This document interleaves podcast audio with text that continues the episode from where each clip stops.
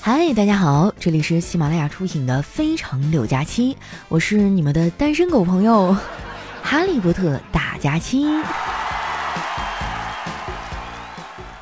哎呀，春天来了，外面的花都开了，有些人的内心啊又开始蠢蠢欲动了。当然啊，这些人里呢就包括我啊，我真的好想谈恋爱呀！一个人每天真的太寂寞了。我周围的好朋友啊都有对象。就连丸子最近都不怎么跟我玩了，天天出去约会。昨天啊，他们这对臭情侣还去看了樱花。丸子回来啊，就跟我说：“佳琪姐，我们刚才在樱花树下看到一个身影，特别像你，我都想过去跟你打招呼了。”我说：“那你怎么没去呢？”“嗯，我看到那个人有男朋友，然后我就确定肯定不是你了。”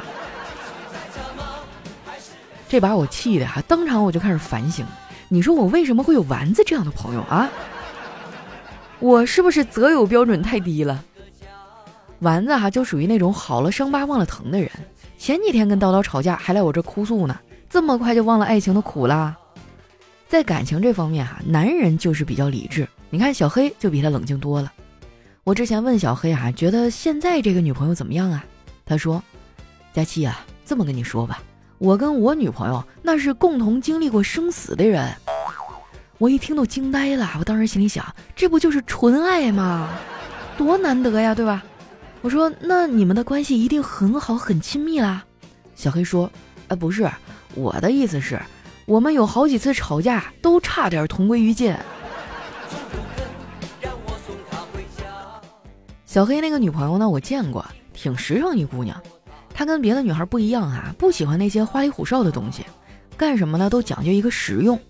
情人节啊，她送给小黑的礼物就是一件颜色很鲜艳的冲锋衣，啊，她说这件衣服耐穿还抗风，小黑也挺喜欢的。第二天呢，就屁颠屁颠穿上了，结果啊，路过门卫处的时候被保安给截住了，说：“哎哎，那个送外卖的啊，过来登下记。”你还别说哈，小黑这肤色呢，确实挺适合干这行的。之前呢，就有听众问我说：“小黑为什么叫小黑呀？”其实很简单，就是字面意思。他这个人长得特别黑，到底有多黑呢？哎呀，我想想怎么形容哈，就基本上晚上关了灯，你压根儿就看不着他了。之前我们俩讨论过这个事儿啊，他跟我解释说，他这个黑呢不是天生的。是因为他小时候呢喜欢踢足球，天天在外面暴晒，所以才变黑的。我俩那天啊也没啥事儿，就顺着这个话题聊了起来。最后聊着聊着哈，居然聊到了中国足球。我说黑哥，你说咱们的男足还有希望吗？小黑说：“哎，不要这么说，其实男足也在努力呀，也在学习人家的先进经验。想当年啊，日本为了向巴西学习经验，请来了季科当主教练，效果很明显啊。”日本队进步很快，从此啊再也没有落选过世界杯。我们也采用了这个办法呀，向意大利学习，请来了里皮卡佩罗执教，效果也是立竿见影。从此啊，意大利再也没有进过世界杯。小黑不愧是讲段子的哈，这讽刺值直接让他给拉满了。我年轻的时候啊，也看足球比赛，那个时候呢，移动互联网还没有发展成熟，都是用电脑看视频。我想要看什么比赛啊？我得先下载一个播放器。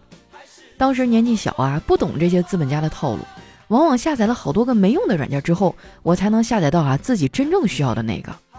说到这个哈，我可以教大家一个下载东西的小技巧。哎，就是你打开那个网页哈，你看哪个下载的图标越大，哎，这就越不是你要想要找的那个下载链接。现在想想啊，还真有点怀念那个时候。那时候看视频啊，都得正襟危坐，一般呢都会很认真的从头看到尾，不像现在啊，抱着个手机不停的刷呀，超过三十秒的视频，哎，我就没有耐心看了。我有时候刷着刷着视频啊，就睡着了。昨天就是我晚上玩手机啊，玩着玩着就睡着了，醒来的时候呢，我发现自己身处在一个陌生的地方，啊，我当时都懵了。后来我冷静下来，仔细的想了想。发现自己没有被绑架啊，也没有喝醉酒，更没有发生什么灵异的事件。哦，原来是我昨天心情好，把房间给收拾了。不瞒你们说哈，我已经很久没有收拾过房间了。哎，不是我不爱干净啊，主要是最近太忙了，根本就没时间啊。说出来都是泪啊！最近这些天真的特别累。我举个例子哈，就有一种八十岁留守老人担了六十担水，顶着大太阳去村头浇菜苗，浇完了发现浇的都是别人家的地，一回头发现自己家地里的菜苗都干死了，那种无力感。我跟丸子描述了我这种绝望啊，丸子听完了就安慰我说：“佳琪姐，我懂你，我前两天也经历了绝望。”我觉得丸子是会安慰人的，安慰人的最好办法呢，就是让对方觉得你比他过得还惨。丸子看我没说话，就接着说：“前几天我花大价钱买了一条超级漂亮的裙子，我妈看到之后非要接过去试穿一下，结果那裙子太瘦了，费了半天劲儿才扣上。我看了有点心疼，就抱怨了一句：我说妈，我的裙子都被你给撑大了。”我妈也毫不示弱，直接怼我说：“你当年还把我的肚子给撑大了呢，我也没找你算账啊。”我觉得阿姨怼的挺好的，这丸子就是被宠坏了。最近这孩子啊，不知道咋了，天天跟我哭穷啊，天天微博转发招财锦鲤，朋友圈都让他给刷屏了。我有点看不过去啊，就说：“丸子，别转发锦鲤了，没用。”你买一个摄像头放在家里，以旁观者的视角看看自己每天都在干什么，你就会发现你富不起来，那真的是太正常了。真相往往是最伤人的。丸子听完啊，这脸唰的一下就沉下去了，并且说啊要跟我绝交五分钟。哎呀，我也就是敢跟丸子这么仗义直言，因为我们俩关系好啊。换个人哈，我可能都不会这么直白。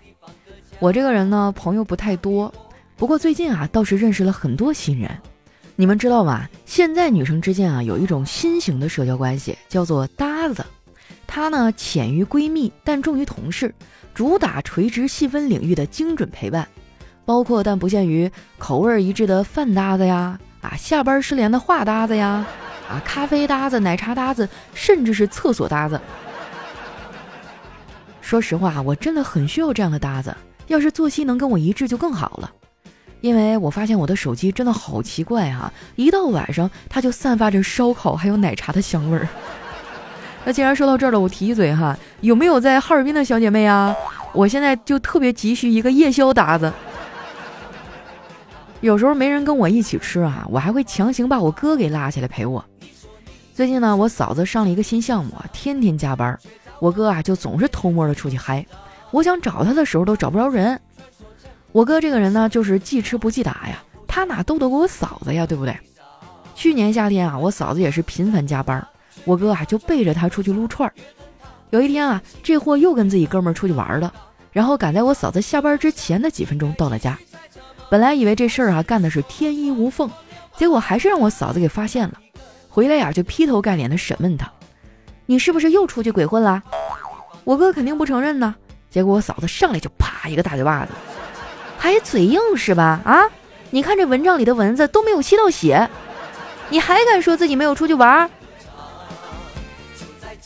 不得不说呀，我嫂子那真的是御夫有道，我哥被她管得像个小鸡崽似的。我发现啊，现在的男人都怕媳妇儿。我们办公室的程序员大哥啊，也是个耙耳朵。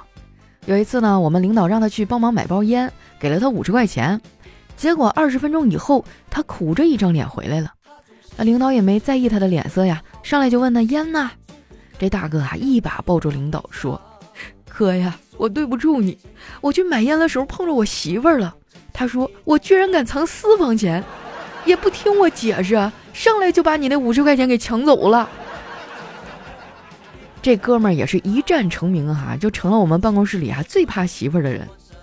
其实呢，我跟他也不太熟，我们俩基本上就是工作上的往来。昨天呢，因为一些工作上的事儿哈，我去找他，结果没说两句呢，他就开始叹气。我说怎么了，哥？他无奈地说：“哎，我老婆减肥成功了。”我说：“这不是好事儿吗？应该高兴才对呀。”他说：“高兴不起来呀。他减肥成功以后，突然发现能穿上以前的裤子了，可是那条裤子里啊，藏着我全部的私房钱呀。”这大哥也是挺可怜啊。不过呢，话又说回来了，他媳妇儿我见过，挺贤良淑德一个人。他能娶到人家也算是赚着了。我还跟他们两口子一起撸过一次串儿，那次还去了很多人，除了我都有对象。啊，那一次聚餐带给我的伤害真的太大了。那天之后，整个夏天我都没有再出去吃过烧烤。他们这些臭情侣真的太过分了。他们约我喝酒啊，他们喝多了又是亲又是抱的，我喝多了睡在地上，还要被他们拍照发朋友圈，气得我第二天起来啊，我对着镜子发现长了好几根白头发。我跟丸子吐槽这个事儿啊，丸子又伸手啊想要帮我把那白头发给拔了，我说哎不能拔啊，据说拔一根长十根。丸子当时就被我逗笑了，怎么可能啊？如果真是这样的话，那有白头发就永远不会秃头了呀。要想头发浓密，没事儿拔白头发就行了。哎，说的好有道理哈，我竟无法反驳。你说丸子这脑回路真的很奇特啊，一般人都对不上他的思路。有一次啊，他来我家，正好赶上妮妮要睡午觉，他就自告奋勇啊要去哄孩子睡觉。妮妮呢，让他给讲个故事。他想了想说：“嗯，好吧，那我就给你讲个三只小猪的故事。从前啊，有三只小猪。”其他两只都睡着了，现在就差你啦！妮妮啊，被他逗得哈哈大笑。哎，那天中午后来根本就没睡成。丸子呢倒是挺有耐心，一直陪着小丫头聊天儿啊。就听到他问：“妮妮啊，你长大以后想做什么工作呀？”妮妮说：“我我想当警察。”丸子就追问：“为什么要当警察呀？”因为老师经常说，捡到钱要交给警察叔叔。这孩子可真是个小财迷啊！之前有一次啊，他生病，我们带他去打针，医生呢给开了三瓶点滴。打完两瓶之后啊，这小家伙就开始闹了，哎，说什么都不肯继续打了。然后我嫂子灵机一动，说：“妮妮啊，人家这是打两瓶送一瓶。”这小丫头一听，立马就开心的继续输液了。你说我们家的人也不这样啊，真不知道这孩子到底随了谁了。如果说你家里有熊孩子的话，有没有发生过什么比较好玩的瞬间啊，或者搞笑的糗事儿呢？大家可以分享到我们节目下方的留言区哈，让我们一起感受一下天真无邪、童言无忌。那今天我们的节目就先到这儿了，喜欢我的宝贝儿呢，可以关注我的新浪微博和公众微信，搜索主播佳期，是佳期如梦的佳期。最后呢，希望大家哈喜欢我们节目的多多留言、多多点赞和转发啊！今年的这个绩效就靠你们了。我是佳期，我们下期节目再见。